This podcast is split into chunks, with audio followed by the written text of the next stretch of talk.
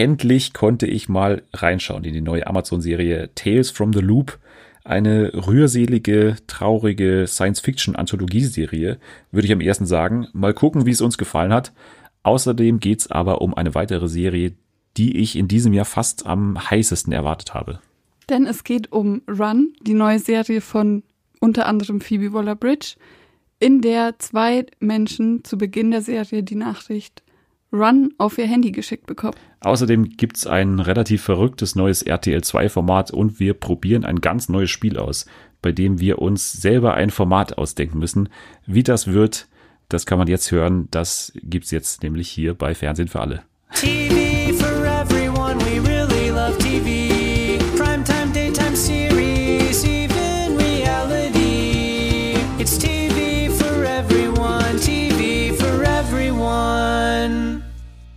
Mit ausreichend Sicherheitsabstand sitzt sie neben mir. Nach unendlich langer Zeit, in der sie nicht mehr da war, ist sie jetzt wieder da. Und sie heißt in diesem Fall Anni. Hallo. Hallo. Wir halten sämtliche gesetzliche Vorschriften ein, das, oder? Also ich habe das hier alles ja. einigermaßen gut eingerichtet. Es ist keine Spuckwand da, aber so ähnlich. Also wir sprechen ins Mikro, das genau. muss, muss reichen heute. Wir haben gerade nochmal darüber geredet, wie lange das her ist, seit du zum letzten Mal da warst. Es wirkt wie aus einer anderen Zeit, weil äh, der 21. Februar war es tatsächlich. Mhm. Also fast exakt vor zwei Monaten. Und das war noch eine andere Welt auf jeden Fall, wenn man uns nur mal die Themen anschaut, die wir da besprochen haben. Und zwar haben wir damals noch über Love is Blind, die Anfänge von Big Brother ja. und die Passion sogar noch ja. geredet, haben den Cast besprochen. Ja, ja. leider ähm, konnte dieses Wunderwerk nicht stattfinden. Ja, leider. Also das wäre ja jetzt tatsächlich vor zwei Wochen dann an Ostern gekommen, aber leider kam es nicht dazu. Vielleicht Gibt es noch was ähnliches, aber die werden ja wirklich durch die Dres äh, nicht durch die, durch die Essener Innenstadt wären sie gelaufen mit dem Kreuz und so. Ja. Und Brotverkäufer Nelson Müller wäre dabei gewesen. Das wäre alles nicht hygienisch möglich gewesen. Das ist, glaube ich, schon richtig, dass das nicht stattgefunden ja. hat, auch wenn es sehr traurig ist natürlich. Ja, natürlich, das hätten wir alle gern gesehen. Aber Thomas Gottschalk war ja der Erzähler und der hatte jetzt am Wochenende zu tun bei hier der Gottschau, Gottschau, Gottschauch Schöneberger Show. Richtig. Hast du das geschaut? Nein, nee. leider nicht. Leider nicht. Warum nicht? Also warum leider? Ja, ich finde es eigentlich schon manchmal ganz witzig. Den so, also, ja. aber ich hatte irgendwie. Ja, ich habe so ja hier das Buch. Das habe ich ja Nathalie schon letzte Woche ja, erzählt. Stimmt. Da können wir jetzt mal kurz hier. Möchtest schauen. du ähm, eine Lesung halten? Ja, warte, ich blätter jetzt mal eine willkürliche Seite auf und lese einen Satz okay, vor, okay? Ja. Und der Satz wird dann die heutige Folge bestimmen, wie die heute wird. Okay. Sollte das die Weisheit des Alters sein, die sich da langsam einstellt? Das war nicht Aber ich finde, ich finde, es passt perfekt. Das war nicht geplant. Ja, also immer noch unser Tipp hier Herbstbund, unser Buchtipp der Woche. Wir sprechen aber heute auch natürlich über ganz viele Fernsehtipps und, äh, und, und Serietipps vor allem auch später dann. Wir beginnen aber erstmal mit der Reality. Heute leider ohne Promis und der Palme, weil wir müssen sagen, wir zeichnen am Mittwoch auf aus ja, terminlichen ja. Schwierigkeiten. wir haben so viel zu tun. Ja. Es, es, geht leider nicht anders. Es geht nicht anders.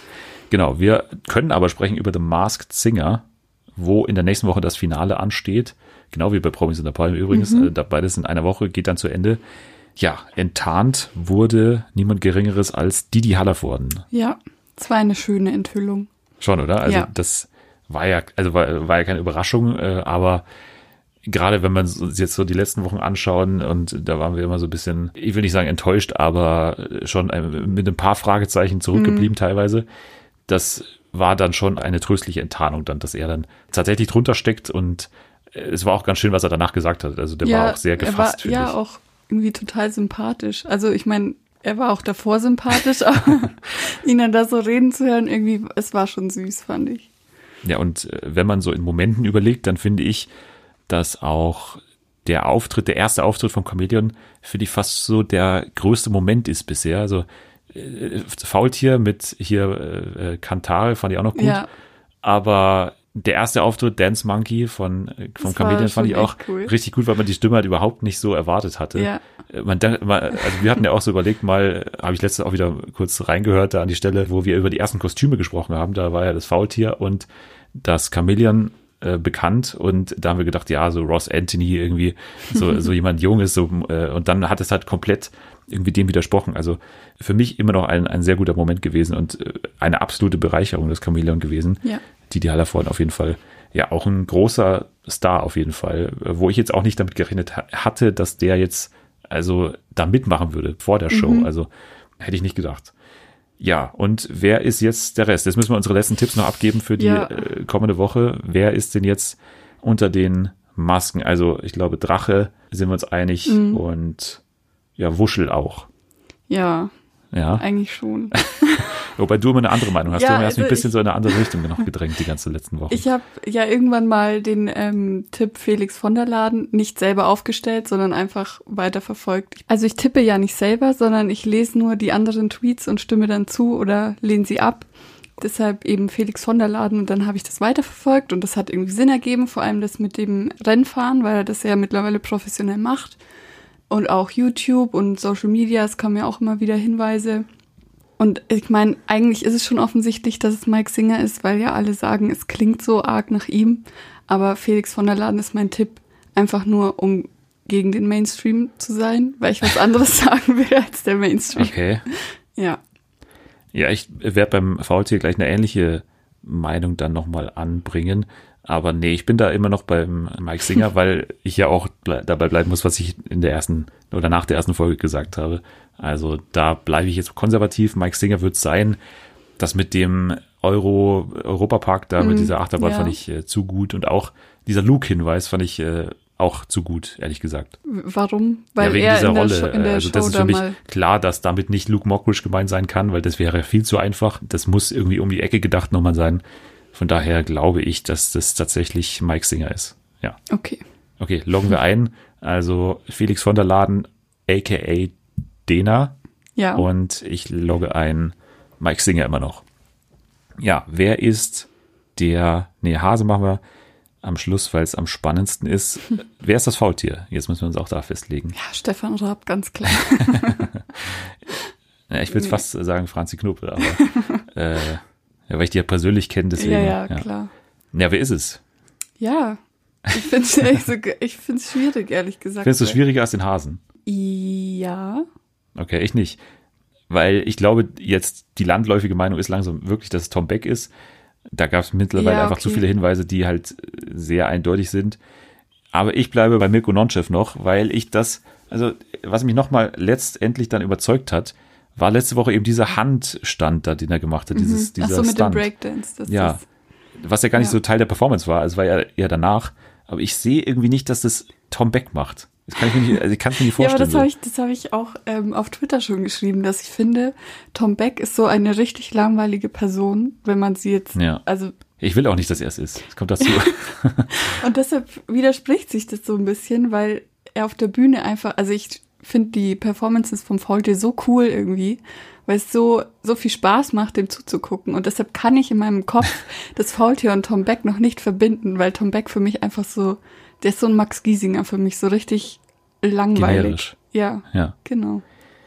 Aber ich fände es schon cool, wenn das wäre. Dann wäre das so ein, so ein Twist. Ja, ich will den aber nicht mögen. aber ich, äh, vor allem, was ich bei Tom Beck als richtig guten Hinweis finde, ist dieses Sprecher einer ganzen Generation weil er ja so Social Media Manager ist. Der ist ah. ja, glaube ich, der Manager von Bibi und so. Und Ach, echt? Der, ja, der hat so dieses Content-Netzwerk. Ah, Mediakraft, okay. da ist er doch, glaube ich. Ich glaube, das. Echt? Ja, ja, ich glaube, der Ach, hat so ganz viele YouTuber unter seinem Vertrag. Und das ist, finde ich, ein richtig guter Hinweis für Tom Beck. Deswegen, ich sage nicht, dass es unrealistisch ist. Ich finde nur, dass ich das nicht mag. Also ich möchte es nicht so gern. Und ich will vor allem recht haben, natürlich. Mirko Nonchef habe ich nach der ersten Folge ja. getippt, was ja, also da kann man sich schon mal, also wenn das dann stimmen würde, dann könnte man sich da schon mal auf die Schulter klopfen. Aber ja, das Problem ist halt auch, dass beide Stuntmen sind. Also Oh, das macht die Sache natürlich schwieriger. Ja, oder äh, ich glaube, Tom Beck ist jetzt kein wirklicher wirklich Stuntman, Stuntman, aber, aber der war halt Stunt, äh, bekannt für seine Stunts bei äh, mhm. Alarm für Cobra 11 und er war wirklich Stuntman, Mirko Nonchev. Also der war wirklich Stuntman und Breakdancer vor allem. Und immer noch dieser Move. Ich bringe das nicht zusammen mit Tom Beck irgendwie, aber natürlich kann ich mich auch irren. Überhaupt die ganze Performance finde ich eher passend für einen Comedian. Also ja. wenn er es dann ist, dann muss ich sagen, Tom Beck muss ich schon den Hut ziehen, weil der hat diese Rolle wirklich gut so gespielt. Also mhm. so überhaupt nicht, dass ich mit dem ja. Äh, so vom Verhalten so äh, in Verbindung bringen würde. Also ja, das wäre schon eine Überraschung für mich. Aber natürlich jetzt anhand der Hinweise auch keine Überraschung mehr unbedingt. Also wen lockst du ein? Ja, ich glaube, ich bleib bei Tom Beck, weil ich will das. Wieso? Du hast es dir gerade gar nicht gesagt. Ja, wieso? Ich hatte, ich hatte ja keinen anderen. Ich habe ja keine eigenen Tipps. Ich habe nur. Ja, du hast ja, genau, Steffen Raff war so ein, ein Ja, Gag ja. quasi. Haha. Okay. Ja, ich, ich bin bei Tom Beck, weil ich will das einfach sehen. Okay, ja, ja dann sage ich, also wie gesagt, ich bleib bei Mirko Nonchev und ich glaube, das sind auch mehr oder weniger die einzigen Optionen noch. Also alle anderen, Oh, mir fällt ein, ich habe sogar ein Autogramm von Tom Beck. warum? Irgendjemand in der Schule Alarm für Cobra 11 oder was? Nein, irgendjemand in Ultra. der Schule damals ist zu ähm, einem Konzert von dem gegangen oder so. Ich, ich wusste bis vor wenigen Wochen gar nicht, dass der überhaupt. Musik macht. Doch, das wusste ich. Okay. Das hole ich dann wieder raus, wenn das ist, dann kann ich, Ja. kann ich damit angeben. Ja, aber dann hättest du sie eigentlich raushören müssen, wenn du schon mal, also wenn du den so gut ich, kennst. Nee, ich kenne ihn doch nicht. Ich habe einfach nur das Autogramm Ja. bekommen. Dafür keine Anstrengungen geleistet. Okay, und wer ist der Hase?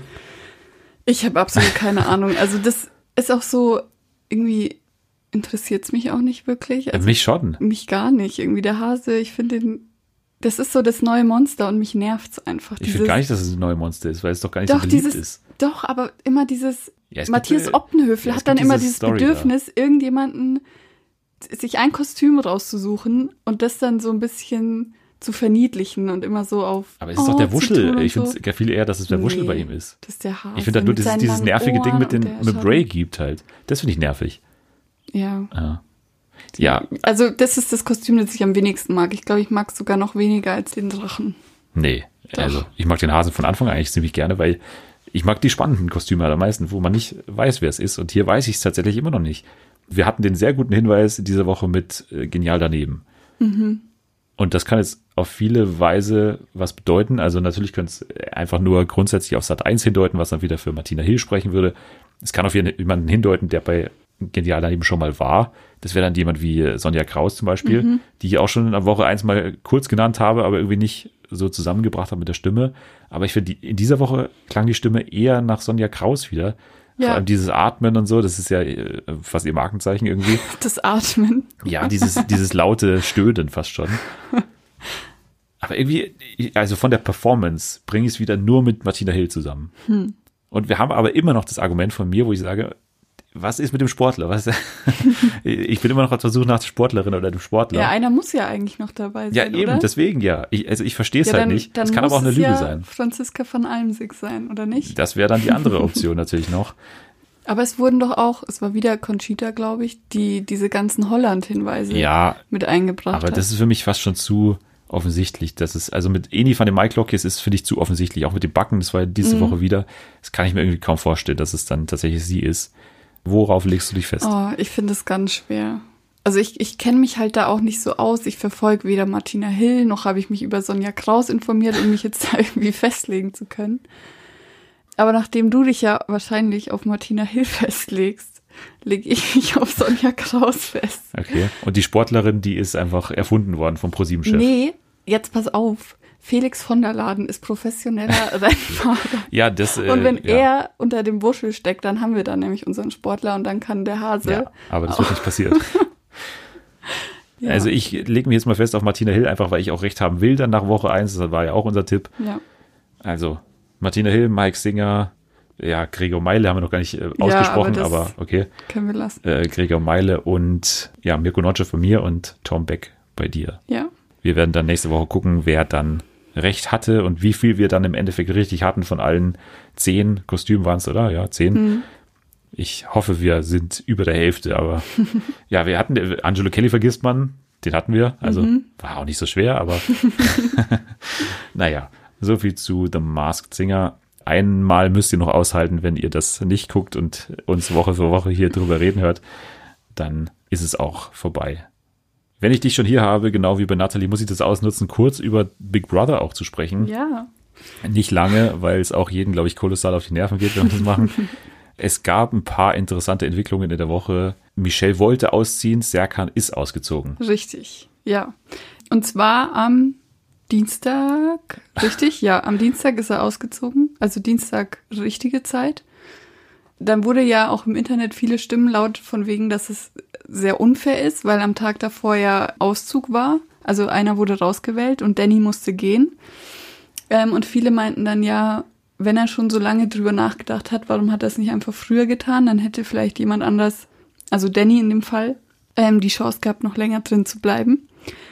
Also das ähm, wurde ihm schon angekreidet, das Verhalten. Aber ich war ja eh kein Fan von diesen Promi-Einzügen, wobei ich am Anfang dann Serkan gar nicht so schlimm fand. Du hast am Anfang noch gar nicht mehr geschaut. Genau, also pass auf, ich habe dann aufgehört zu gucken. Ja. Dann habe ich irgendwann wieder angefangen. Auch durch mich, aber ich habe ein bisschen auch geholfen, oder? Ja, ich weiß nicht, irgendwie war mir dann so, dann fing das an mit dieser Isolation zu Hause und dann war mir langweilig und das ist halt so eine Serie, die kannst du, also ich gucke das nie abends, sondern ich gucke es immer am Tag danach, damit ich das dann, keine Ahnung, wenn ich aufräume oder sonst irgendwas mache, dann kann man das immer so nebenbei gucken. Am Anfang mochte ich Serkan und dann hat er mich aber, dann war er so ein bisschen hinterlistig und auch so taktisch, hat ihn ein bisschen unsympathisch gemacht und deshalb verstehe ich das jetzt auch nicht so wirklich, warum er jetzt aufhört und jemand anderen, also das so knapp nach der Entscheidung macht. Das ist halt ein bisschen, ja, ärgerlich. Das ist ärgerlich für Danny auf jeden Fall. Ja. Also der kann es bestimmt nicht so ganz nachvollziehen. Ja, ich habe es auch gar nicht so nachvollzogen, warum das jetzt. Also ich habe diesen diesen Kampf mit sich selbst bei Serkan irgendwie gar nicht so nee. wahrgenommen. Also das wurde auf jeden Fall nicht thematisiert jetzt so. Ich habe so ein bisschen gemerkt, dass er weniger präsent war. Auch mit dem Erschrecken hat er immer so erschrocken dann. Sowas war jetzt gar nicht mehr da. Und er hat vor allem mit Michelle dann auch eher so ernstere Gespräche auch geführt, wo dieser Streit zwischen Philipp und Michelle war. Mhm.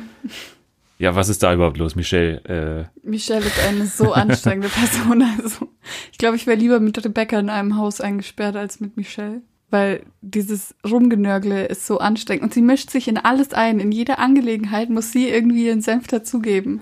Und dann war das, also Philipp ist ja von Anfang an, war der so ein bisschen mit Michelle so am Anbandeln, aber es war ja alles platonisch, nur so kuscheln auf so halt. Aber die haben schon äh, so Löffelchen, haben sie auch mal gesagt. Dann so gab es ja diese Szene im Bett, wo die gesagt haben, Löffelchen, Fragezeichen, und dann, ja, dann ja, haben sie es ja. so hingelegt. Also war schon ein bisschen mehr. Naja, jetzt haben wir das erste Finalticket an Rebecca mhm. gehabt. Also sie ist jetzt im Finale. Das gab aber ja auch, hast du es mitbekommen? Das gab ja auch Unstimmigkeiten, ob sie sich das wirklich verdient hat. Warum? Weil bei dem Spiel, das sie am Montag in der Live-Show machen mussten, mussten sie doch am Anfang so Wasser in diesen diese Schüssel auf ihrem Kopf ja. füllen.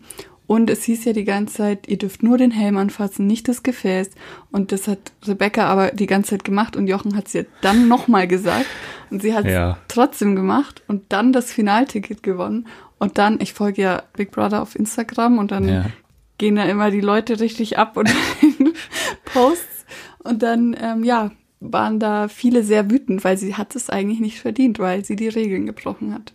Aber ja, wie wir. Aber ähm, genau, also. Big Brother, das ist so wurscht, wenn du da die Regeln beim Live-Spiel. Ja, vor allem wissen wir, dass einfach auf. Jochen Schropp einfach ja, selber die Regeln bricht teilweise. Wir kennen die Szene alle noch von ja. Promi BB, wo er selber den Kandidaten beim Betrügen hilft. Also.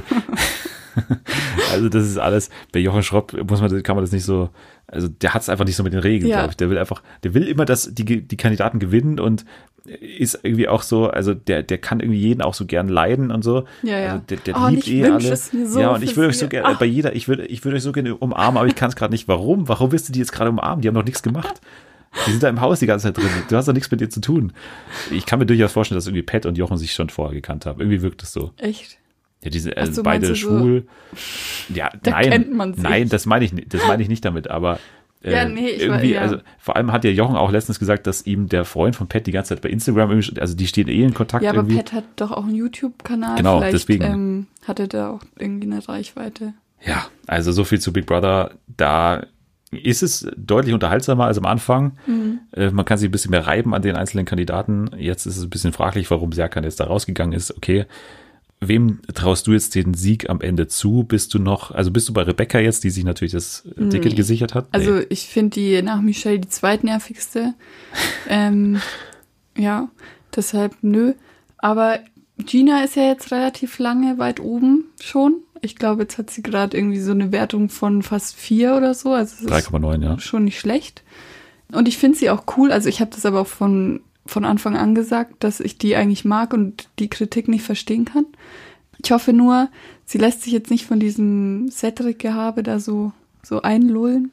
Das ist nur Taktik von Cedric. Es ist so ja. unangenehm. Das ist so offensichtlich vor allem. Ja, es ist das so. muss doch jedem im Haus klar sein. Und da ist keine Chemie zwischen ja. den beiden. Es ist so anstrengend, das zu gucken. Und Gina immer so richtig so so komisch angewidert, so, was will er von mir? So, wir haben gar Diskutieren nicht Sie mehr über das Kuscheln und ob das jetzt in Ordnung ist Ja. oder nicht, anstatt dass Sie es tatsächlich tun. Oh. Das ist immer ein schlechtes Zeichen auf jeden Fall. Ja, so viel zu Big Brother. Dann kommen wir aber noch zu ein paar Reality News und in dieser Woche mit einem neuen Format mal wieder, das tatsächlich schon seit einiger Zeit angekündigt ist und ich habe es mir auch immer mal überlegt, ob ich das bei What's Wrong reinpacke, aber irgendwie finde ich das so sinnvoll eigentlich, dass es das irgendwann geben wird, dass ich das fast so einfach fände. Und zwar heißt das Format und es wird für RTL 2 produziert und es kommt am 4. Mai um 20.15 Uhr schon dann auch im Fernsehen. Es heißt Match Promis auf Datingkurs. Uh, Ja, ein äh, Dating-Format für Promis und das besteht auf dem britischen Format Celebs Go Dating. Es war ein Riesenerfolg, da gibt es schon acht Staffeln davon und das Ganze wird so beschrieben, als dass jetzt da eben vier Prominente insgesamt sich in die Hände der RTL 2 Dating Agentur begeben. Also da gibt es anscheinend so eine wirkliche Agentur, wo dann tatsächlich Fachfrauen und Fachmänner dafür sorgen sollen, dass die an den Mann oder an die Frau kommen, diese vier Prominenten. an unprominente Männer und Frauen. Genau, an, ah, okay. an unprominente Männer und Frauen. Also es gibt einen extrovertierten Rezeptionisten in diesem, in dieser Agentur. der ist Christian, Es ist so wie bei DSDS, dieser eine, der dieser Casting Boy. Ja. Ja, ja. Ich glaube auch, dass es so in etwa sein wird. Man kann die auch schon alle nachschauen, übrigens bei äh, rtl2.de. Da gibt es schon Interviews mit allen Beteiligten und, und auch mit den einzelnen Mhm. Promis, zu denen wir dann gleich kommen. Aber in dieser Agentur gibt es halt eben zwei Dating-Experten, Doro und Matthew. Und die laden dann diese Singles zu Erstgesprächen ein. Und dann geht's zur großen Single-Party, wo die dann die Normalo-Kandidaten Mhm. kennenlernen. Ist es jetzt erstmal so vom Konzept her was, was dich reizen könnte, oder kommt es jetzt wirklich nur auf die Promis an? Ja, also ich glaube, es kommt schon auf die Promis an. Also es müssen schon so richtige Trash-Leute sein, glaube ich, dass es cool wird. Also klar, Dating-Fernsehen ist ja, Aber es Äh, gibt so viel. ist ja bekannt. Ja. Äh, und jetzt Promis. Hat man jetzt so, glaube ich, auch noch nicht so dezidiert gesehen. Klar, also Adam und Eva ist ja ja, auch immer. Adam sucht, äh, genau, diese Promi-Version von Adam sucht Eva gab es ja auch. Mhm. So vom Konzept her sinnvoll, dass es sowas gibt eigentlich, weil es jetzt, das jetzt noch nicht so gab. Ja. Von daher bin ich da erstmal schon empfänglich dafür. Also bei dieser Single-Party, habe ich ja gerade schon gesagt, treffen sie auf die Normalo-Singles. Und das Ziel soll sein, dass die Prominenten auch ihr normales Beuteschema aufgeben und neu definieren. Und am Ende dieser Party müssen sie sich dann für einen Datepartner entscheiden. Aber die können sich ja dann irgendeinen aussuchen. Vielleicht gehen sie auch mit dem Falschen dann. Raus. Also denke ich mal. Okay, Ähm, mhm. ja. Klar ist auf jeden Fall, dass dann danach auch die Dates verfolgt werden, natürlich. Also da ist, wie RTL 2 schreibt, vom intimen Candlelight Dinner alles dabei bis zum spaßigen Action Date. Also, ja, wie beim Bachelor also auch. Hubschrauber ist- fliegen, genau, also Boot fahren. Tandemsprung und so, alles Mögliche, was man da so kennt. Und nach jedem Kennenlernen müssen die Profis, äh, nicht die Profis, die Promis, dann wieder in die Agentur zurück und berichten, wie es lief und wie sie das jetzt einschätzen, ob das was werden kann Okay. und so. So, jetzt kommen wir zu den Promis, Ja. aber. Ich bin gespannt. Erstmal- Vier Leute haben wir gesagt. Vier Leute, ne? genau, und äh, zwei Männer, zwei Frauen. Keine gleichgeschlechtliche äh, Sache hier dabei, Schade. was ich äh, sehe. Wen würdest du denn erwarten jetzt? Ist, Oh, da, ist da jemand dabei? 2. Ich habe keine Ahnung. Ich weiß auch nicht, wer überhaupt Single ist, der da mitmachen könnte. Also ja, ich, vor allem, wer so verzweifelt ist, Ja. im Fernsehen wirklich dann. also Ronald Schill oder sowas. ja, aber der hat doch seine Seine, Partnerin. Ach so. Hm. Janine Pink. Ja, also würde ich schon ganz realistisch finden eigentlich. Aber sie ist es nicht. Sie ist ja auch eher Pro 7 Oh, Sat pa- 1. pass auf, RTL 2 ist doch auch Love Island. Ja, und da hast du schon noch einen Oh. dabei. Einen Einen, genau. von der letzten Staffel, Nein. äh, Tobi. Nee, nicht Tobi. Dann den anderen, sein, sein Gegenüber. Ja. Oh, wie hieß er nochmal? Marcelino? Ja. Ja, Marcelino ah, Cremas. voll gut. Der ist dabei. Genau, der ist einer der Singles, die dann dort ja auf Dates gehen werden. Und ich kann ja noch sagen, einer von der Bachelorette und Bachelor in Paradise ist dabei. Ein Mann. Ähm, der Drohnenflieger. Nein, wobei ich das viel geiler finde. Ich kenne den, also ich kenne den schon noch, aber der ist mir jetzt so gar nicht mehr mit irgendwas so speziell im Kopf irgendwie geblieben. Wie heißt der? Sebastian Fobe. Ah, doch. Mit das dem Bart, Ist, mhm, der- den das ist dunklen. einer von der Rosengang. Ah, stimmt. Ja, aber diese, ja, das, da ist er der langweiligste davon. Ja. Also da hätte ich lieber den glatzen Typen Ja, wieder. aber der ist doch verheiratet. Stimmt, stimmt. Ja, Sebastian Frobe, Marcelino Cremas und jetzt zwei Frauen noch. Mhm. Und da ist eine dabei, die schon ein bisschen älter ist. Claudia. Welche Cla- Robert. Nee, aber eine andere Claudia. Echt? Ja. Welche Claudia? War in diesem Jahr schon in einem großen Reality-Format dabei. In dem größten. Dieses Jahr. Oh, äh, Ibis. ja, Welche Claudia war da dabei? ja, das ist die Frage. Oh, Norberg. ja. Oh. Ja, Claudia Norberg. Da gab es damals schon im Dschungel so eine kleine Diskussion, wo ich mich daran erinnern kann, dass sie da teilnehmen wird an dem Format. Das ist ja auch Echt? schon ewig geplant. Ja, da gab es, glaube ich, irgendjemand hat das zu ihr gesagt und du hast es jetzt angenommen oder so mit diesem Promi-Dating. Da kann ich mich noch dran erinnern. Da, Ah, da ging es hab's gar nicht darum. mitbekommen. Da ging es wortwörtlich um diese Sendung. Und äh, ja, sie hat das Angebot angenommen. Während die Ja. andere Person, die da gefragt wurde, ich weiß nicht mehr genau, wer es war, aber die hat es dann eben nicht angenommen und sie hat es angenommen. Ja, Claudia Norberg. Also klar, die sucht auch nach einem Oh, Mann. der würde ich das voll gönnen, wenn sie da jetzt ihre große Liebe finden würde. Ja, und hier kommt so ein bisschen der Haken. Da gab es doch letztens diese Geschichte mit Prinz Ferdinand oder so. Der war doch irgendwie, die beiden waren doch auf einem Date zusammen. Echt? Ja, das hat man in den Medien äh, gehört. Ah. Promiflash. Hab ich, äh, Den ja, seriösen das, nicht. das wurde irgendwie von RTL Punkt 12 oder so eingefädelt. Ah, okay. Und ich weiß nicht, ob das Teil der Sendung dann vielleicht, also ich weiß nicht, vielleicht hängt das irgendwie zusammen oder Mhm. aber man könnte natürlich dann auch schließen, okay, dann war es anscheinend nicht erfolgreich, was da passiert ist. okay. Ja, Und die letzte? die letzte ist auch, ja, bekanntes Ibis-Gesicht und auch äh, Promi-BB schon dabei gewesen. Eigentlich jedes. Trash-Format. Ja. Boah, ich, ich habe alle erraten. Ich bin so gut. ja, ist der Sebastian Frobel, aber der, Ja, okay, aber das. auf den Kerl kommt man jetzt auch so nicht vom Namen her. Ja, Sarah Knappig, Claudia Norberg, Marcelino Cremas und Sebastian Frobe tatsächlich. Oh, aber das wird. doch, du, ich glaube, das, das wird ganz witzig. So Ja. mit Sarah Knappig. Ja, ich werde da mal reinschauen, glaube ich. Also Match, Promis auf Datingkurs, interessant. Der Stempel interessant kommt da drauf. ja. Und danach läuft dann übrigens die äh, neue Staffel von Naked Attraction. Direkt im Anschluss an dieses Format. Super. Genau. Ein neues Format, beziehungsweise ein neues altes Format, kehrt zurück auf Pro7 und zwar Beauty and the Nerd. Kannst du dich daran noch erinnern? Dunkel, ja. Ja. Höchst fragwürdig vom Konzept her. Immer noch genauso fragwürdig. Man hat schon, also das wurde auch schon ewig lange angekündigt. Und damals hat man schon gesagt, ja, aber da werden auch Frauen bei den Nerds dabei sein. Es ist nicht nur so, dass jetzt nur noch die schönen Frauen, die, äh, die hässlichen Typen quasi dann Mhm. Sondern umstylen, sondern eben, Schöne also Typen und hässlich in Anführungsstrichen. Hässlich in Anführungsstrichen, genau. Also so wird es anscheinend auch sein. Okay. Wobei man jetzt wieder, also das erste Promo-Foto, äh, da wurden alle Nerds abgebildet, keine einzige Frau drauf. Also Hä? ich verstehe es nicht. Äh, Man hat dann auch gesagt, ja, da kommen aber im Verlauf der Staffel dann noch Leute dazu. Das ist doch auch kacke. Warum sind kann die auf dem Promomaterial nicht drauf? Ja, aber warum Also- kann ich es von Anfang an nicht geteilt machen? Ja, also ich finde es auch super dumm und zeigt mir jetzt, dass da jetzt nicht so viel verstanden wurde von der Kritik damals. Also, naja, äh, sieben Single-Schönheiten und sieben Single-Außenseiter, das ist der Promotext nicht von mir, treffen sich in einer Villa auf Ibiza und werden zu Paaren. Man muss die anderen Teams in einem Umstyling ausstechen, also die stylen die dann um und dann, damit wer da das Schönste schön ist, sind. ja, die gewinnen dann. Toll. Tolles Und Format. der Gewinner bekommt am Ende 50.000 Euro. Und viel Liebe auf Social Geld. Media. Ist dir jetzt auch schon mal aufgefallen in letzter Zeit, irgendwie die Prämien sind Ja. voll wenig.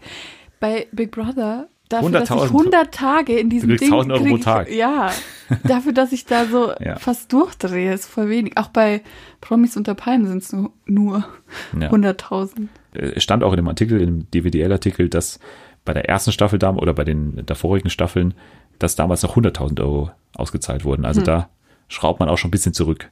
Also ich kann mir da sehr gut vorstellen, dass es auch nach hinten losgeht, auch wenn der Platz, äh, wann das laufen wird, ganz prominent ist, nämlich wenn Germany's Next Topmodel aus ist, wird das am. Donnerstag laufen, um 20.15 Uhr. Also das ist schon mal in einem guten Licht Mhm. auf jeden Fall. So kann auch klappen, aber kann auch nicht klappen. Und bei den Nerds ist bekannt, dass da alles dabei ist von Magic-Kartensammlern, Comic-Liebhabern, Superman-Fans und ein PC-Spielezocker im Priestergewand ist dabei. ja. Ja, interessant. ja, Beauty and the Nerd. Also ich habe irgendwie gehofft, dass es ein bisschen anders wird, aber äh, anscheinend nicht. Es kann ja immer noch unterhaltsam werden, aber äh, so vom Konzept her ist es für mich äh, eher unsympathisch. Ja, ich fand die, ich finde die Nerds dann halt immer viel, das ist halt das Problem, ich finde die davor dann immer viel geiler als danach. Weil äh, da Das war zum Beispiel ja- auf dem Promobild war einer drauf mit Better Call Saul T-Shirt. Und Das da habe ich mich schon, danach nicht mehr. ja eben. Und äh, warum kann er das danach, das ist doch voll cool. Die werden da ja eigentlich nur so zurechtgedreht. Dass sie Dass irgendeinem sie- Instagram-Typen da entsprechen. Naja. Sehr fragwürdig. Sehr fragwürdig. Beauty and the Nerd. Und dann fast das komplette Gegenteil passiert dann bei Six. Und das ist interessant, weil das in einer Senderfamilie ist. Also äh, Six gehört ja zu Pro7 Sat 1. Und da ist jetzt bekannt, bei Six wird bald Paula Lambert ein neues Format haben. Ein ganz kurzes Format. Und das heißt Tagesfrau. Und Okay. ja, also äh, natürlich angelehnt an die Tagesschau. Es wird auch täglich tatsächlich laufen jeweils um 20.10 Uhr. Und da geht es darum, dass pünktlich zum Weltfrauentag und zum zehnjährigen Geburtstag von Six soll da jeden Tag eine Frau präsentiert werden. Also eine, eine tolle Frau von der Sechslingsmutter über die Sprayer-Oma bis hin zu prominenten Frauen wie zum Beispiel Marilyn Monroe. Ja, cool. Ja, Und wie lange dauert es dann? So ich, also ich tippe mal auf fünf Minuten. fünf Minuten oder bis Viertel? Weil, ja, weil Viertel nach acht müsste dann eigentlich wieder frei sein. Ja, macht Sinn für Paula Lambert, macht Ja. Sinn für Six, macht Sinn für, also für alle eigentlich. Finde ich ganz gut, aber ja, kann mir nicht vorstellen, dass ich das anschauen werde. weil Also so ich- viel Neues erfährt man da jetzt nicht, glaube ich. Ja, als würde sich jetzt jeder um 20.10 Uhr jeden Tag hinsetzen, um genau diese fünf Minuten anzugucken. Also wenn, dann ist es halt was, was ganz Cooles, wenn du eh gerade auf Six bist und das um Viertel nach angucken willst und dann da drüber stolperst. Ja. Also Tagesfrau, dann ja in den letzten fünf Minuten der Tagesschau kann man also perfekt ergänzen eigentlich, dass man dann zum Wetter abschaltet Ja. und rüber auf Six geht und dann sich Paula Lambert anschaut. Dann noch ein paar internationale News hier aus dem Reality-Fernsehen und äh, das ist ja weiterhin sehr stark geprägt von den Einschränkungen durch Corona. Love Island haben wir gerade schon mal angesprochen. Love Island läuft ja in den UK noch viel äh, ja, erfolgreicher als hier. Und ja, da sollte es ja in diesem Jahr zwei Staffeln geben sogar. Winter- und Sommerstaffel. Und jetzt musste das ein bisschen nach hinten geschoben werden, weil die Dreharbeiten jetzt im Mai auf Mallorca können nicht stattfinden. Das heißt, da muss man schon mal umplanen. Das wird jetzt irgendwie nach hinten geschoben, auf jeden Fall schon mal. Also statt Juni, Juli läuft es dann im August, September. Man überlegt jetzt sogar, ob man die Staffel nicht sogar in Großbritannien selber dreht. Oh, Statt? Ja, das hat mich auch ein bisschen überrascht. Aber da können sie doch nicht den ganzen Tag im Bikini rumlaufen. Da fällt das doch. Ja, da gibt schon auch schöne Ecken in Großbritannien. Aber das ist doch nicht warm. Doch, also so Aber, Wales oder so. Aber doch nicht so warm, dass du da den ganzen Tag Nein, natürlich wird es dann ein bisschen kannst. anders sein, aber vielleicht, weiß ich nicht, so eine Indoor schwör also klar, du willst die natürlich immer möglichst nackt haben. Mhm. Das ist natürlich das Konzept auch ein bisschen. Von daher müssen die sich da schon was einfallen lassen. Vielleicht mieten die sich so ein Großraum-Schwimmbad hier irgendwie Tropical Island. ich weiß es nicht. Aber ja, das ist für Reality-Formate natürlich schon ein Problem. Ich habe jetzt auch ehrlich gesagt ein bisschen Angst um Sommerhaus aktuell, weil das würde ja jetzt dann auch irgendwann Ja. gedreht werden. Und ja, Portugal, glaube ich, war das Land, wo das immer gedreht wurde. Ja, unsicher, ob das Mhm. Aber ich finde, so passieren das kann. Sommerhaus, das könnte man eigentlich ganz gut in Deutschland drehen. Glaube ich auch. Also Und dann steckst du die kann halt davor oder testest die davor alle und dann läuft es schon. das ist eh immer so generisch, dieser Ort, wo das stattfindet. Also Das ist eh wurscht. Also die, ja, naja. es wird anscheinend auch überlegt, aber das ist natürlich noch sehr früh, ob man sogar das Dschungelcamp, das britische Dschungelcamp, auch in Großbritannien dreht. Wann äh, findet das normalerweise Das ist statt? immer so im Dezember, glaube ich. Ah, Äh, okay. November, Dezember ist es, glaube ich, immer. Also das ist natürlich noch so ein bisschen früh, Im aber britischen Dschungel. ja, also hier bei der Bundesliga, da gab es schon eine, so eine Taskforce, dass das jetzt alles stattfinden kann ab Anfang Mai wieder. Mhm. Also ich finde, für die deutschen Reality-Formate bräuchten wir auch mal so eine Ja. Taskforce. Und ich würde mich bereit erklären, dass ich da auch rein mich setze. Also das würde ich machen. Ich würde dafür sorgen, dass das Sommerhaus alles bleibt so, wie es hier ist. Dass da alles nicht, da verändert sich gar nichts. So. Tales from the Loop. Wir wechseln in die Fiction. Yes. Und wir werden auch gleich noch über Run sprechen. Aber zuerst mal Tales from the Loop, eine neue Amazon-Serie, die jetzt auch schon seit zwei, drei, vier Wochen, glaube ich, da ist, über die ich Woche für Woche immer gern sprechen wollte, weil mich irgendwie der Trailer damals sehr angesprochen hat, so von der Stimmung her und der Atmosphäre. Und jetzt hat sich jemand erbarmt, und zwar du. Ja. Hast du es bereut oder ja, hast du es gerne geguckt? Du hast auch alle acht Folgen Ich habe geschaut. alles geguckt, ja. Ich würde nicht sagen, dass ich es bereut habe, aber irgendwie hat es doch eine sehr traurige Stimmung bei mir hinterlassen. Das, das zieht sich irgendwie so durch. Letzte Woche hier äh, Tiger Tail ja. mit Natalie hat auch gesagt, okay, du hast mich ruiniert. äh, das wollte ich, also ich wollte einfach nur eine Serie anschreiben. Ja, es war, war eine sehr traurige Serie. Ja, finde ich auch. Aber das muss ja noch nicht heißen, dass die schlecht ist. Nee. Tales from the Loop, worum geht's? Also es geht um, also es ist mehr oder weniger eine Anthologieserie, wobei die Folgen schon miteinander verknüpft sind, mhm. aber zeitlich und, also nicht räumlich, diese spielen alle am selben Ort, aber auf jeden Fall zeitlich springen die schon sehr stark äh, untereinander hin und her.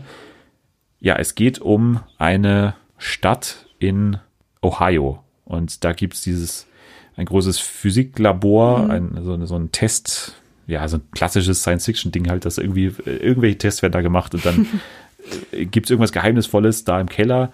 Da gibt es The Loop und dem entspringen dann ganz verschiedene Maschinen und mhm. verschiedene Phänomene, die auftreten, ja, in dieser Stadt, rund ja. um diese Stadt. Und jede einzelne Folge beschäftigt sich so mit einem einzelnen Phänomen. Und man muss erwähnen, dass das alles basiert auf einem, einem Ein Bild, Bilderbuch. Bildband. Bildband, genau, von einem schwedischen Künstler namens Simon Stalenhag. Wobei mhm. bei einem A so ein Kreis drauf ist. Also ein O. Äh, Stollenhawk oder was? Stallenhawk würde ich jetzt sagen. Okay, aber das war nur bei einem drauf. Stollenhawk. Vielleicht, ja. ja. Sehr prominente Regisseure dabei, unter anderem Andrew Stanton, der Wally gemacht hat, mhm. der aber auch Better Call Saul gemacht hat. Da kenne ich ihn äh, davon. Also äh, gut besetzt, und, auch und, Jonathan äh, Price. Jodie Foster, glaube ich, hat Jodie Foster hat die letzte gemacht, genau. Also es ist gut besetzt. Ähm, es ist ein interessantes Konzept. Dir hat's gefallen, aber ja. mit ein paar Einschränkungen. Vielleicht sogar weniger als bei mir. Hm. also es ist schon, also es geht ja darum, dass immer jede Folge irgendwas Neues, Unerklärliches passiert irgendwie. Und es ist schon so, dass es, also am Anfang, die erste Folge hat für mich schon krasse Dark Vibes gehabt, so weil da auch ein Mädchen aus der Vergangenheit auftaucht und irgendwie schneidet sich das dann und dann trifft sie ihr eigenes Ich. Da war das für mich noch alles so okay. Mhm. Und dann, je weiter es aber fortgeschritten ist, desto merkwürdiger wurde es, fand ich. Dann gab es wieder Folgen, die haben für mich überhaupt nicht da reingepasst. Ja. Also die haben dann auch mit komplett anderen Menschen gespielt, wo ich mir dann dachte, hä, wo kommen die nochmal vor? Warum, warum hat sich jetzt diese ganze Folge nur um diese Personen gedreht? Und jede Folge ist so unglaublich traurig. Also es gibt keine Folge, die irgendwie was Glückliches, Positives in sich haben. Die enden immer irgendwie ziemlich traurig. Vor allem die letzte, also die hat mich, die hat mich fertig gemacht. Ja. Ja, ich finde, der Alternativtitel wäre Sad Robots. Äh, ja. man sieht die ganze Zeit, also das hat man schon im Trailer gesehen und das war auch so ein Bild, was mich irgendwie ja fasziniert hat. Dieses Bild von so einem traurigen Roboter im Wald, wie er so rauswinkt irgendwie. das fand ich irgendwie gut. Und also diese, diese generelle Atmosphäre gefällt mir halt, dass so Menschen ja ziemlich einsam sind da in dieser Stadt ja. und drumherum sind so ja futuristische Gebäude und eben auch Roboter, mhm. die aber auch irgendwie nicht so wirklich in diese Welt reinpassen, weil es ist auch so 70er, 80er Ästhetik genau, irgendwie. Ja dieser Kontrast irgendwie fand ich irgendwie gut. Und es stört sie auch nicht, dass da die Roboter rumlaufen. Also es ist völlig. Es ist normal. Ist normal, ja. ja. Ja, es ist auch normal, dass es halt so, klar ist es nicht normal, aber es ist, gehört halt zum Teil, dass jeder so weiß, okay, in diesem Loop passieren ja. also komische Sachen und da gibt's auch komische Geräte. Also in sich geschlossen finde ich es nicht. Also es ist, es gibt keine Logik so. Ja. Weil man, es gibt so ein Gerät, zum Beispiel hier diese äh, Freeze-Maschine, gibt's in Folge drei, glaube ich. Mhm. Die fand ich noch ganz gut, die, die Folge übrigens. weil es da auch ein paar, ja, ich habe schon gesagt, interessante Szenen gab auf jeden Fall, so was äh, körperliche Szenen angeht, sag ich mal. Schaut euch an, Folge 3. was, wo war ich jetzt gerade? Bei ja, die Freeze-Maschine. Die Freeze-Maschine, genau.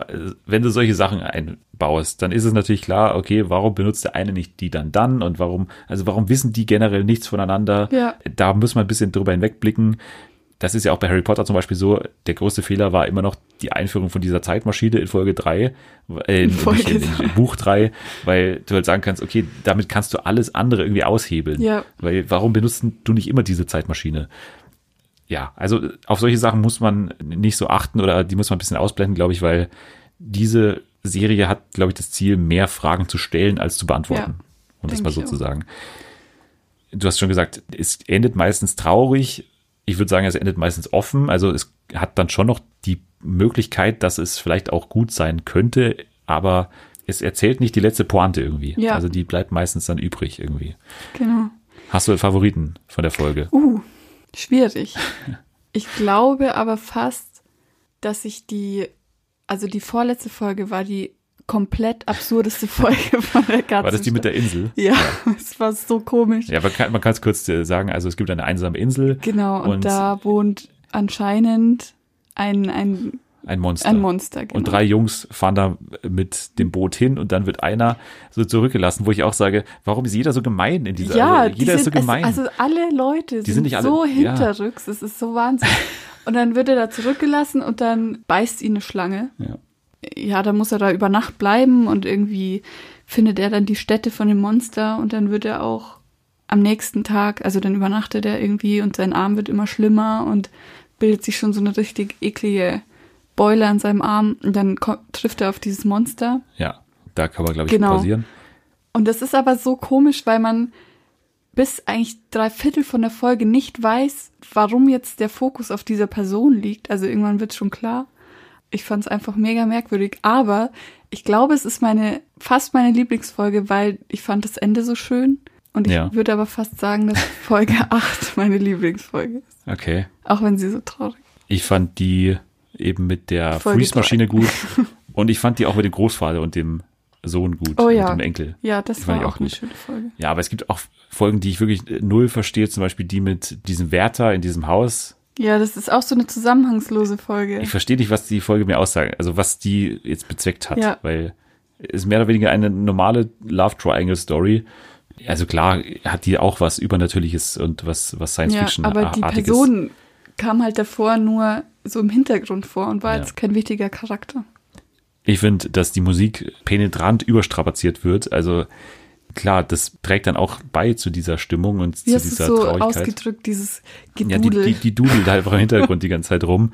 Und das finde ich wirklich nervig nach einer Zeit. Also ich finde es in der ersten Folge noch richtig geil, die Atmosphäre, weil die mich wirklich an den Trailer dann auch natürlich erinnert hat. Aber dann wird so viel. ja, Jeder einzelne, also ich finde es generell so immer immer so gut. dieselbe Musik. ja, ich finde es auch immer gut, natürlich, wenn, wenn Serien Ruhe mal sich zutrauen, einfach mal Ruhe zu lassen. Aber hier wird penetrant jede freie Sekunde zugedudelt mit dieser Musik. Und das ist wirklich, ja, auch nervig nach einer Zeit. Und es braucht's gar nicht, weil diese Stimmung, die zieht sich ja schon aus dem, was wir sehen. Die Mhm. müssen wir jetzt auch nicht nochmal hören. Aber was ich sehr gut fand, war die Aufnahmen oder auch Ja. diese, die Special Effects. Ja. Also das fand ich schon immer sehr gut gefilmt und auch schön anzugucken. Ja, und man kann sehr gut erkennen, dass es aus diesen Bildern resultiert, finde Ja. ich. Also man erkennt so immer, also ich habe auch gelesen, die haben sich immer so ein Bild pro Folge genommen und das dann so drumherum aufgebaut. Natürlich diese komplette Bildsprache, die zieht sich über die ganze Serie hin, aber es gibt nur so ein Bild und ich finde, das kann man auch meistens gut erkennen. Also wenn ich da zum Beispiel die mit dem Großvater, das war das mit den Türmen so, mit diesen Lichtern und so. Das finde ich sehr gut und äh, von daher hat es sich auch gelohnt, das zu schauen, weil ich das eben noch nie gesehen habe, dass sich aus Bildern eine Serie ja, speist, also dass das dann daraus entsteht. Von daher sehr spannend. Und ja, es ist auf jeden Fall was für Regisseure. Also die konnten sich da wirklich austoben. Es sieht alles gut aus. Die Special Effects sind gut, finde ich. Also ja. es gibt so ein paar Sachen. Diese Löcher in dem Boden und so, die sehen alle nicht Ja, so toll okay. aus. Aber so die Roboter und so, die sind alle wirklich gut, äh, finde ich, gemacht. Oder auch wo das, wo das Haus so sich auflöst, Ja. sozusagen. Das fand ich auch cool. eine Sache bei den Robotern, die sich mir nicht erschlossen hat, warum man sich die zulegen würde warum, oder warum die generell so quietschen. Also, wenn du die Technik hast, warum ölst du die nicht? Ich glaube, der eine Typ, da gibt es eine Folge, wo sich ein Typ so einen Roboter holt, so als Ja. Beschützer sozusagen. Warum, also das wird mich der Rasen machen, wenn ich die ganze Zeit den Roboter neben mir hätte, Ja, der, der quietscht bei jeder einzelnen Bewegung. Deshalb haben die Nachbarn doch die Polizei gerufen. Wahrscheinlich war es einfach zu laut. Ja, das habe ich mir auch gedacht. Das ist doch das, das, das, das, was mich am meisten nerven würde. Nicht, dass der da steht mit seinem Roboter, sondern dass es alles so quietscht, so laut. Ja. Warum? Also das ist für mich dann eben sowas, was nicht lustig ist. Wenn du die Technik hast, wenn du so krasse Türme bauen kannst, die so futuristisch aussehen, warum kannst du nicht dann das beheben, dass der Typ quietscht, also dass der Vielleicht Roboter gehört quietscht? das einfach zum Image von einem Roboter. Ja, das ist einfach nur nervig. Also so viel zu Tales from the Loop. Ich finde, man sollte es mal ausprobieren. atmosphärisch kann man sich auch einen schöneren Zeitpunkt aussuchen, wenn man das schauen kann. Das stimmt. Wir gehen weiter zu einer weiteren Serie und eine, die wir noch gar nicht abschließend beurteilen können, nämlich mhm. Run.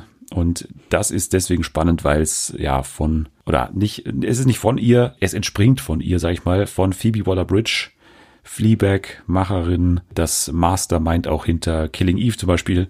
Run heißt die neue Serie. Ich habe schon ewig lange davon erzählt. Ich glaube auch schon im damaligen Podcast mit Bjane haben wir schon davon gesprochen, dass wir uns darauf freuen im nächsten Jahr. Run von Phoebe Waller-Bridge beziehungsweise von Vicky Jones, die mit ihr bei allen Projekten so ein bisschen zusammengearbeitet hat und das ist jetzt ihre erste Show als Showrunnerin. Und der Cast ist auch toll. Merritt Weaver, die wir auch kennen aus Unbelievable, was wir mhm. auch schon im Podcast mal besprochen hatten, da war sie auch toll. Und Don Hall Gleason, den wir aus Harry Potter zum Beispiel kennen. Ich habe mich sehr stark erinnert an Harry Potter, weil die ersten zwei Folgen im Zug spielen. und da hier den äh, äh, Bill Weasley da zu sehen, fand ich schon sehr lustig. Aber okay ja, wie haben dir die ersten, hast du beide Folgen ja, überhaupt geschaut? Beide, ich ja. habe beide geguckt. Wie hat's dir gefallen? Ja, eigentlich ganz gut. Also es ist ja ein bisschen ein anderes Konzept. Also ja, es ist ja nicht so, genau, so eine Standardserie, sondern es, also du wirst ja praktisch komplett in die Handlung reingeschmissen und du weißt noch gar nichts. Und ich glaube, ich habe mich da jetzt nicht so gut eingelesen, aber ich glaube, es soll ja so eine Rückwärtsprinzip sein, dass du die Handlung erst verstehst, wenn du am Ende angekommen bist, so irgendwie sowas. Kann sein. So ich verstanden. Also wir wissen bisher auf jeden Fall noch nicht, um was es genau geht. Wir nee, wissen, okay. Also wir sehen eine Frau, Ruby heißt sie, glaube ich. Ja. ja ähm, in Auto vor, vor Target. Und dann hat sie irgendwie ein Telefonat oder so und dann kriegt sie eine SMS und da steht nur Run drinnen von einem Billy. Und dann sieht man halt, wie sie so ein bisschen struggelt. Irgendwie, ja, was heißt das jetzt? Ist es ihr Erpresser? Wird sie irgendwie verfolgt oder so? Was heißt es? Und dann antwortet sie aber darauf mit einem Run. Und dann sieht man halt, wie sie wegfährt, überstürzt von diesem Parkplatz und in den Flieger steigt und nach New York fliegt. Ja. Und dann trifft sie im Zug auf den Billy. Ja. Und die beiden haben eine Vergangenheit miteinander das ist noch nicht ganz klar, was es ist. Sie waren, glaube ich, mal in der Klasse zusammen oder irgendwie. Also sie kennen sich auf jeden Fall schon sehr, ja. schon sehr lange. Die Serie lebt ja von der Chemie zwischen den beiden. Mhm. Und die ist gegeben, glaube glaub ja, ich. Ja, doch. Wobei ich es sehr anstrengend fand, jetzt die ersten zwei Folgen, dass sie irgendwie keine vollständigen Sätze bilden können. Ist dir das aufgefallen? Ich finde, die, die reden immer so aber das finde ich eher, also das finde ich eher ein, ein Zeichen von guten Dialogen. Wenn ich das zum Beispiel vergleiche mit Tales from the Loop, wo ich noch sagen muss, die Dialoge, äh, da muss man auch ein bisschen drüber hinwegschauen. Das ist teilweise nicht so toll. Aber hier finde ich es oh, ich finde es schon anstrengend zuzuhören. Also manchmal macht mich das ein bisschen wütend, wenn sie da nicht auf den Punkt kommen. Ja, das mit dem Punkt ist ein guter Punkt, weil ich auch sagen würde, dass das Konzept noch nicht komplett ausgereizt ist. Jetzt auf jeden Fall in diesen ersten zwei mhm. Folgen. Also die waren, auch die einzelnen Folgen, die beiden, die wir gesehen haben, waren jetzt sehr ähnlich. Ist noch nicht wirklich was nach vorne gegangen. Ja. Also wir haben ein bisschen mehr Ruby erfahren über ihr Privatleben so in der zweiten mhm. Folge. Aber im Grunde ist es jetzt erstmal nur Exposition bisher gewesen. Ich habe mal im Internet auch gelesen, dass es bezeichnet wird als the horniest show on television. Das war so merkwürdig in der ersten Folge. Es war, ja. Ja, weil die halt, also die sind schon sehr scharf aufeinander, würde ja. man sagen, vor 30 Jahren. Ja. Aber irgendwie passiert nichts. Also, das ist auch alles noch, also es, es, erklärt sich sehr, sehr langsam alles, was da jetzt genau los ist und wie die genau zueinander stehen. Mhm. Die sind irgendwie schon scharf aufeinander, aber irgendwie auch nicht dann wieder. Ja, aber, doch, aber irgendwie haben sie halt ihre Hemmungen. Ja, also ich finde es interessant. Also es ist noch interessant. Ja. Und ähm, die Folgen sind auch nicht so lang. Das finde ich ja. eigentlich ganz gut. So halbe Stunde, 25 Minuten sowas. Ja, ähm, 25 Minuten ja. ist jetzt das bewährte, also nicht das bewährte, aber es ist was, was wir jetzt in den letzten Jahren immer wieder gesehen haben, dass auch Dramaserien, und das würde ich schon eher Richtung Drama als Comedy einordnen. Ja. Das ist ein bisschen natürlich ein Mix, aber es geht eher in die Drama-Richtung. Das haben wir bei Barry schon gesehen, zum Beispiel bei Vida und so weiter. Also halbstündige Dramas sind ja im Trend und auch hier ist das ja auf jeden Fall sehr angenehm, finde ja. ich. Also ich finde, dass es noch ein bisschen mehr auf die Spitze getrieben werden kann. Ich hoffe, da gibt es noch ein bisschen mehr Action, weil das ja dann auch ja. dazugehört bei so einer Fluchtserie, finde ich. Also. Aber es war jetzt schon Ende zweite Folge hat man ja schon, es wird schon ein bisschen spannender. Ja. Es gab einen kleinen Cliffhanger. Deshalb denke ich, geht's jetzt da schon, schon richtig los ja. demnächst. Ja, und Mary Weaver ist grandios, wie immer. Ja. Also spielt immer in etwa gleich, finde ich zwar, aber das ist meistens, also in den Rollen, in denen ich sie gesehen habe, ist es immer passend. Das ist dann einfach gutes Casting wahrscheinlich, dass man diese perfekte Person da gefunden hat, die das immer gut spielt. So, also was sie mit ihrem Gesicht macht und so, immer sehr lebensnah irgendwie. Also ich fühle da auf jeden Fall sehr mit. Run, okay, ja, wir werden dranbleiben. Und äh, hast du schon eine Ahnung, wohin die Reise gehen könnte? Also was dieses Run jetzt bedeutet oder was da passiert sein könnte? Ja, also es klingt ja so, als hätten sie damals in, im College oder was auch immer so einen Pakt ausgemacht, dass wenn irgendeiner Run schreibt und der andere Run antwortet, dass sie sich dann da treffen zu dieser Reise. Ich habe aber keine Ahnung, was das Ziel von dieser Reise sein soll. Also wollen sie für immer durchbrennen? Wollen sie nur Aber so wirken die ja nicht irgendwie zusammen. Nee, wollen sie nur so, also es klang ja auch manchmal so durch, so eine Woche irgendwie zusammen. Also, aber was ist der Sinn Ja. dahinter? Ich habe immer noch so ein bisschen das Gefühl, dass Run nicht Run bedeutet. Dass Run eine Abkürzung Uh. ist vielleicht. Für? Ja, weiß ich nicht, aber irgendwie finde ich es charmant, das zu denken, finde ich. also wenn man so denkt, Run, ja, irgendeine Abkürzung vielleicht. Das wäre Okay. jetzt so mein Gedanke, aber ich habe jetzt noch, das noch nicht weitergedacht, keine Ahnung. Und so, ich bin gespannt auf ähm, Phoebe Waller-Bridge hat doch auch einen Gastauftritt. genau, sie soll einen Gastauftritt haben. Überhaupt sind da jetzt noch keine wirklichen Gastfiguren. Wir hatten diesen hotten Typen in Folge 2. Also Stimmt. Hot, nicht Hot Priest, sondern Hot äh, äh, Hot äh, Train Travel- Guest. Traveler. Der war dabei, aber sonst Sonst eigentlich. gab es noch keine Kontaktperson irgendwie. Also bisher ist es wirklich, die beiden machen Sachen. Mhm. Und jetzt sind Im sie, Prinzip fahren sie Zug. genau, sie fahren Zug und jetzt, glaube ich, geht die Handlung so ein bisschen los nach der zweiten Ja. Folge. Deswegen werden wir da zum späteren Zeitpunkt bestimmt noch mehr sagen können. Jetzt ist es ja noch recht wenig gewesen, aber wir sind schon mal äh, angetan einigermaßen und Jo. interessiert auf jeden Fall, sage ich mal. Ja. Gut, das war Run und das war Tales from the Loop und damit können wir noch ganz kurz ein paar Fiction-News abhandeln. Also es gibt mal wieder eine neue Netflix-Serie und ähm, eine Serie, die mich wieder mal überhaupt nicht interessiert. und zwar eine Sissy-Serie. Oh, Ja. und also interessierst du dich wirklich für Sissy? ja. Nein. Aber das Boah, ich hab, hast du früher nicht diese ähm, alten Filme geguckt? doch. Deswegen ja nicht. Ja, Warum aber brauche ich das denn nochmal? Und dann die Zeichentrickserie Ja, ja. und dann warst du nicht auch im Schloss Schönbrunn in Wien mal und hast dir das an. Ah. Ja. Netflix macht eine Sissy-Serie, sechs Folgen, a 45 Minuten. Showrunnerin ist Katharina Eisen oder Eisen. Die hat unter anderem The Empress gemacht, also schon was in diesem, ja, in diesem, Royalen Genau. Adel-Ding. in Okay. diesem Setting. Die Drehbücher werden jetzt gerade geschrieben per digitalem Writers Room und die Besetzung ist dementsprechend auch noch nicht klar. Es geht aber nicht um die komplette Geschichte und das finde ich dann schon ein bisschen spannender, sondern es geht erstmal um die ersten paar Monate, an denen sie an den Wiener Hof kam. Das heißt, es ist so ein bisschen der The Crown Anspruch. Natürlich ist noch keine zweite Staffel bestellt, aber schon eher nicht alles auf einmal, sondern häppchenweise und im Detail Ja, interessiert. ich schon. Also vor allem vor dem Hintergrund, dass gerade drei Sissy-Serien auf einmal produziert werden. Warum? Ja, also TV Now macht eine Sissy-Serie und in den USA wird auch eine Sissy-Serie gerade TV produziert. Now macht eine Sissy-Serie. Ja. Wie ernst kann man das nehmen? Ja, die haben wir letztens, haben wir auch mal hier gehabt, haben die doch elf Serien auf einmal angekündigt. Ja. Und die, also die setzen da schon stark auf Serien. Warum ist Sissy jetzt so im Trend? Ja, ich weiß es nicht. The Crown Wehrt sich da wahrscheinlich. irgendwas oder so? Ich kann es ja nicht sagen. Da bin ich zu wenig Hm. in der royalen Welt äh, drin und auch in der Sissy-Welt bin ich nicht so drin. Aber Netflix macht eine Sissy-Serie. Okay. Und Netflix-Serien haben ja immer den Anspruch, dann lokal zu sein, aber international zu funktionieren. Und das ist halt bei Sissy, auch bei Freud, natürlich stark so. Also wenn du eine österreichische Serie machst, dann muss das in etwa auch ein globales Thema sein. Also Freud kennt jeder auf der ganzen Welt, Sissy kennt auch viele, sag ich mal.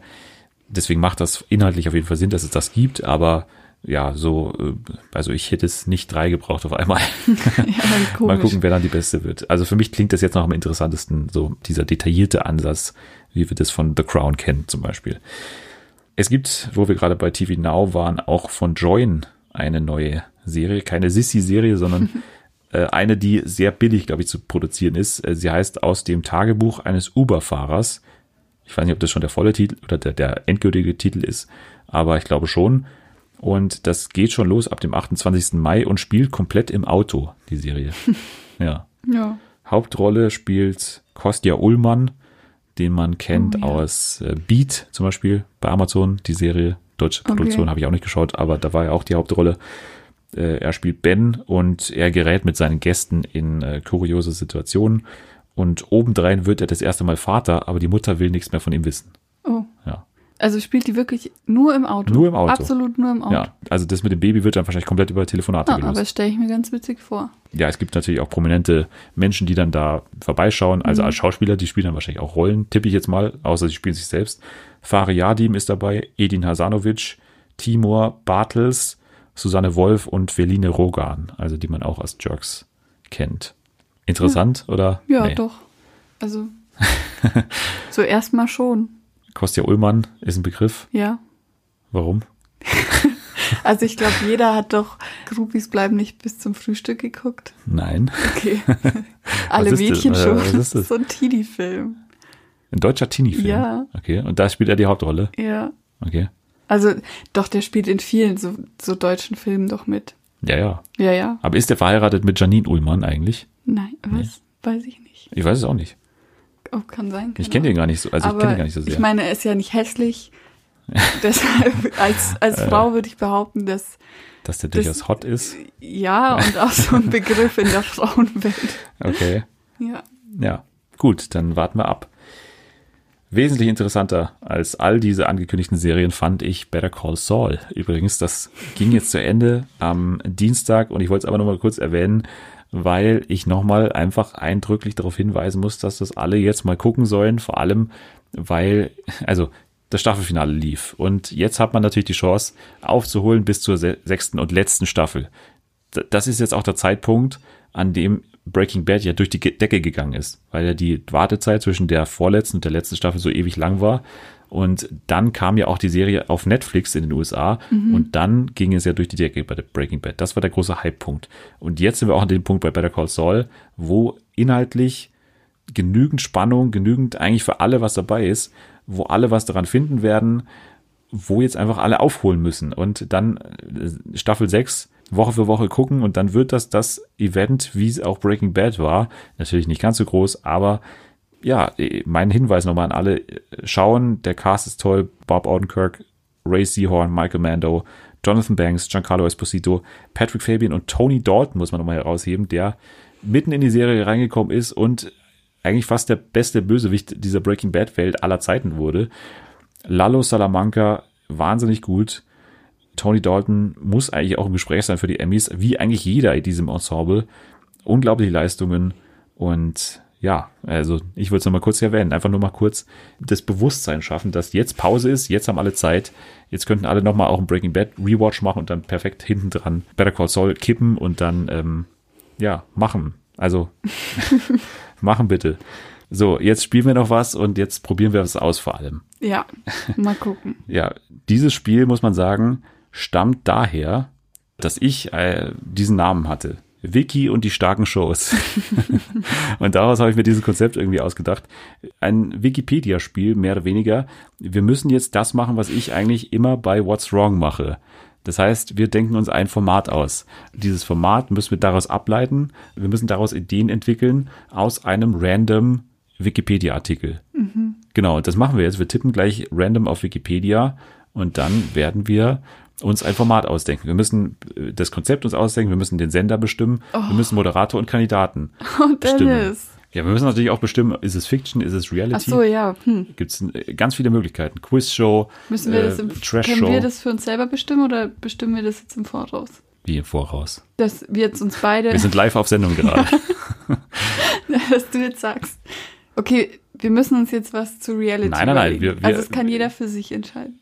Nein, wir, wo er das einsetzt, in welchem Bereich. wir entwickeln das jetzt zusammen. Das wird, das, das so. funktioniert nicht gegeneinander. Ach so. Wir arbeiten ich dachte, zusammen. wir spielen gegeneinander. Wir können auch gegeneinander spielen. Nein, wir spielen zusammen. Okay.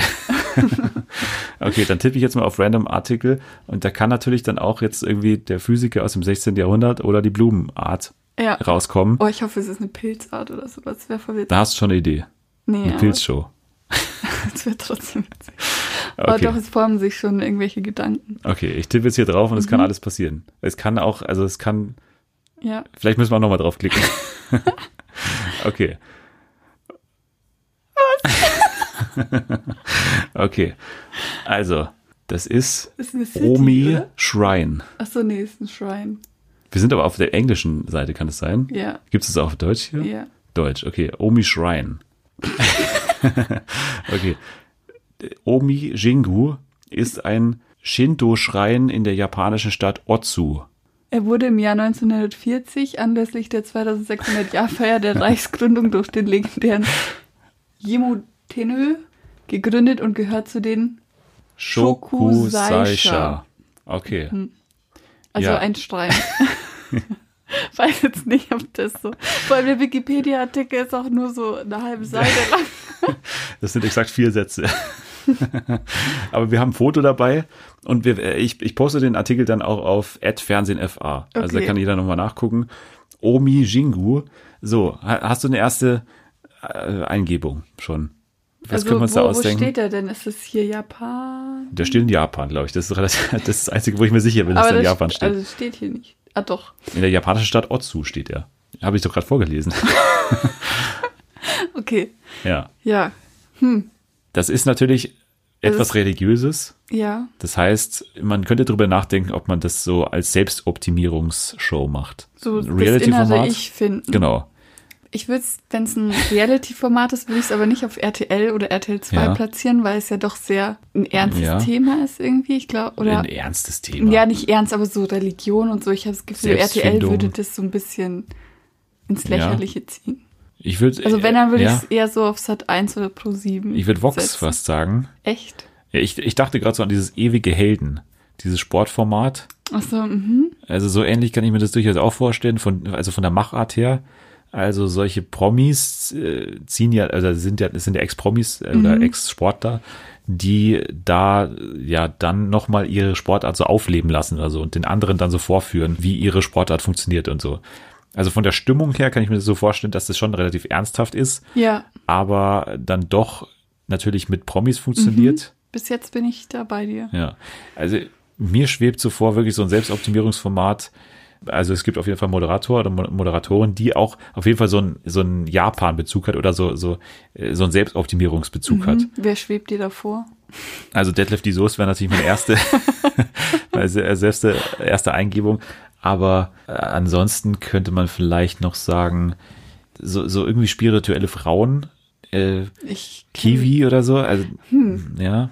Oder wer war das, den ihr auch hattet bei der Göttin? Ja, das war ja hier Doro Pesch, die ist ja Musikerin. Ah.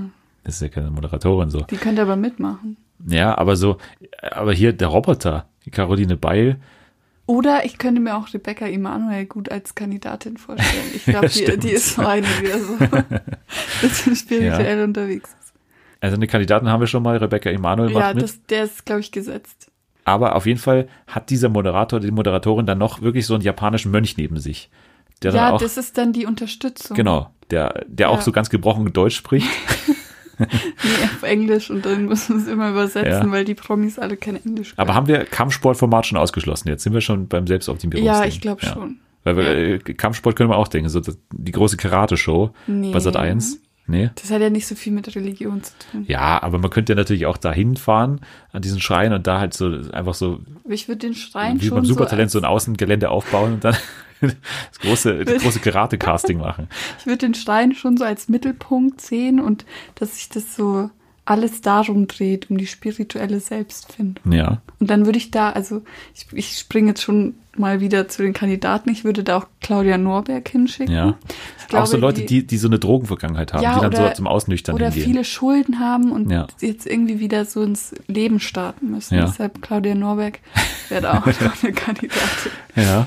Ja, finde ich schon mal ganz gut. Daniele Negroni finde ich auch gut. Oh ja. So als, äh, als Maßnahme gegen das Rauchen. Ja, der könnte da auch für ein bisschen Konfro sorgen.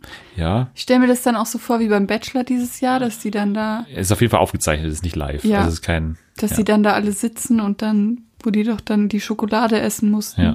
und dann alle geweint haben. Es gibt auf jeden Fall auch die eine Folge, in der die nicht sprechen dürfen. So eine, so Oh eine, ja, so eine Schweigetherapie. ja, also die Ideen sprudeln schon mal. Wir sind schon mal ganz gut. Also Omi Jingu, da fahren wir hin mit Moderator Deadlift die Soest. Ja, Das ist unser, unser Life-Coach. Genau, und der hat neben sich so einen japanischen Mönch, der auch wirklich die ganze Zeit dieses Outfit auch anhat Mhm.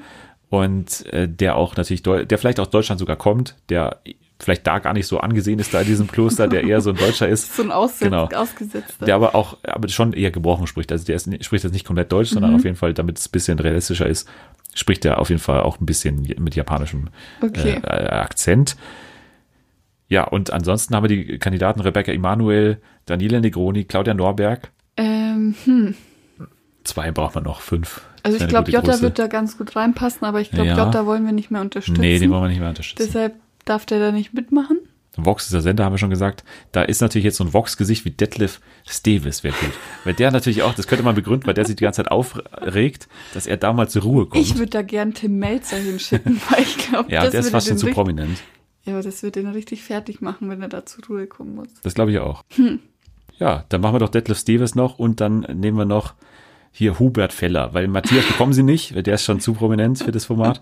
Hat keinen Bock drauf. Hubert Feller macht noch mit. Okay. Mhm. Okay.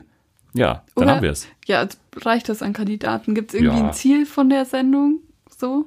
Das oberste Ziel ist die Selbstoptimierung. Mhm. Aber kann, kann da jemand rausfliegen? Gibt es sowas? Ja, das ist die Frage, ob es dann so Challenges gibt. Ähm, wahrscheinlich nicht. Wahrscheinlich nicht. Es Wahrscheinlich ist ist einfach so eine gemeinsame Ja, ja. Reise, die Ich die glaub- zusammen auch. antreten. es sind die nicht viele auch Folgen, es sind beendet. maximal vier Folgen, Mhm. würde ich sagen. Bei Vox auch nicht um 20.15 Uhr, sondern eher so 22.15 Uhr nach den Auswanderern vielleicht. Okay. Ja. Oder nach den Allestestern, dann hat man einen schönen Anschluss mit Hubert, da Ja, kann man das genau. so gut Gibt's verknüpfen da noch und mit, irgendwie mit Detlef. Kandidat, der da recht prominent ist bei Alles-Tester? Also die sind da schon noch die prominentesten Detlef. Also wir haben natürlich noch ähm, hier Roland, äh, nicht äh, Ronald, nee, Ro, Lo, Roland vom Sommerhaus. Ach so. Ja, Ja, aber wir haben so wenig Frauen. Ich überlege gerade, das stimmt. ob wir vielleicht noch eine Frau Ja, rein- Steffi von Roland. Ja, schicken wir Steffi Okay, noch hin. machen wir noch schicken Steffi. noch hin. Okay. Ja. Gut, dann haben wir es. Also, Vox kann sich bedienen. Jetzt brauchen wir noch einen Ja. Titel. Die Ruhe in dir. Die Ruhe in mir. In der Ruhe liegt die Kraft. Na, das ist schon zu. Mit Ruhe zur Kraft. Mit Ruhe zur Kraft. Okay, Okay. das wird's. Mit Ruhe zur Kraft am japanischen Schrein Omi, Omi Jingu. Jingu. Kann uns auch mal jemand sagen, wie man das richtig ausspricht, Ja. weil ich glaube, wir sind da Aber nicht so die Pros. ja, groß anders. Ja, aber diese Oh, Striche hier, da. hier steht übrigens noch, auf dem 20 Hektar großen Grundstück des Schreins befindet sich auch ein Uhrenmuseum. Oh, das ist dann auch eine Challenge. Da müssen sie dann einen Ja. Tag in diesem Museum bleiben Überleben. und die Uhren ticken die ganze Zeit. Und das ist Ja. dann die Challenge, sich da drin Zu Ruhe fokussieren. Zu, ja, sein Ich zu finden. Und die angeblich älteste Uhr in Japan ist da drin. Die klaut dann noch jemand. Ja, ich lese mir das jetzt noch mal ein bisschen durch und dann werde ich das an Vox weiterleiten, damit wir das machen. Wie haben wir gesagt, mit Kraft, zur, mit Ruhe zur Mit Kraft. Ruhe zur Kraft. Okay, mit Detlef die Soest. Alles klar. Ja. Gut, das war die erste Ausgabe von Wiki und die starken Shows. ja, mir hat Spaß gemacht. Also ähm, Ja, demnächst werde ich auch meine Konzepte für What's Wrong so entwickeln. Wo kann man denn dir auf deinem Selbstoptimierungstrip äh, folgen? äh, hast du auch so eine Seite in dir, wo du das zeigen kannst, vielleicht in den sozialen Netzwerken, dass man dir so ein bisschen auf deinem Lebensweg ja. Also begleiten ich glaube, am kann? ehesten bin ich da noch auf Twitter aktiv und Und wie heißt du da? da? meine Probleme. Ähm, Annie loves U. Mit Ad vorne dran. Genau, mit einem Ad. Okay. Richtig. Ad Fernsehen FA, da kann man uns folgen, liken und retweeten kann man dort das äh, auch alles. Hashtag Fernsehen für alle ist der Way to go, um hier darüber zu diskutieren, um vielleicht auch mal eigene Vorschläge einzubringen bei dem japanischen Schrein Omijingu. Was schwebt euch da vor? Was für ein Format wäre für euch da raus? Habt ihr noch Kandidaten? Genau, genau, Kandidaten für die Show brauchen wir unbedingt noch, weil die E-Mail rausgehen muss langsam. Rate and Review bei Apple Podcast, das sollte man machen. ratethispodcast.com slash FFA ist die Adresse. Wie bewertest du die Folge? Natürlich. Daumen hoch. Fünf von fünf Sternen. Und einem Daumen nach oben. Alles klar. Dann sage ich danke fürs Hiersein mal wieder. Danke, dass ich Nach langer Zeit. hier sein durfte, Ja, mit, dass du mich reingelassen hast. ja, ähm, wir werden sehen, wie es in zwei Wochen aussieht, ob ich dann schon erste Symptome habe von dieser Folge oder nicht. Hoffentlich wird sich das bald alles wieder bessern und dann können wir auch wieder, naja, der Abstand war ich immer schon so, also für uns hat sich gar nicht so viel geändert. Aber dann können wir wieder aus einem Glas trinken, wie wir es sonst Ja, immer machen. genau. Genau. Okay, nächste Woche wird eine grandiose Show werden, denn Oh. letzte Folge Promis unter Palmen, letzte Folge The Masked Singer. Außerdem reden wir über, und ich wette, da haben sich schon ein paar gefragt, warum wir nicht heute schon drüber gesprochen haben, über Too Hot to Handle. Oh, Das neue der Wahnsinn. Trash, hast du schon reingeschaut? Nö. Ja, aber das neue Trash-Format bei Netflix. Ja. Ein wahnsinniges Konzept. Singles leben miteinander und dürfen sich nicht berühren, Auf- dürfen nichts miteinander du, haben. Weißt du den Titel auf Deutsch? Den finde ich ja, ja, äh, grandios. nicht anfassen. Finger weg. Finger weg, genau. Too hot to handle, so nennen wir das dann hoffentlich. Und wir besprechen eine Serie, auf die ich mich schon auch lange gefreut habe, und zwar eine Drogenserie, äh, die so ein bisschen in die Mafia-Richtung geht, äh, so ein bisschen Narcos bei Sky, nämlich Zero Zero Zero. Ich habe schon viel Gutes drüber gehört und ich freue mich sehr darauf, dass wir darüber nächste Woche sprechen. Also so viele Themen nächste Woche, über die wir alle ganz lange sprechen können. Ich freue mich drauf. Das wird ganz toll werden. Also euch wünsche ich auch äh, viel Ruhe mit der Kraft und von Ruhe zur Kraft und so. Also ja. Ruht in viel, euch selbst. Genau, viel, viel Glück auf eurem Weg zur Selbstoptimierung. Hoffentlich mit einem neuen Format, das dann bald ähm, auf den Markt erscheinen wird. Kommt gut durch die Woche und nächste Woche sehen wir uns wieder. Habt viel Spaß mit den ganzen Finals. Promis unter Palmen, Masked Singer. Das wird ganz toll. Nächste Woche sprechen wir drüber. Dann wieder hier bei Fernsehen für alle. Und jetzt könnt ihr abschalten.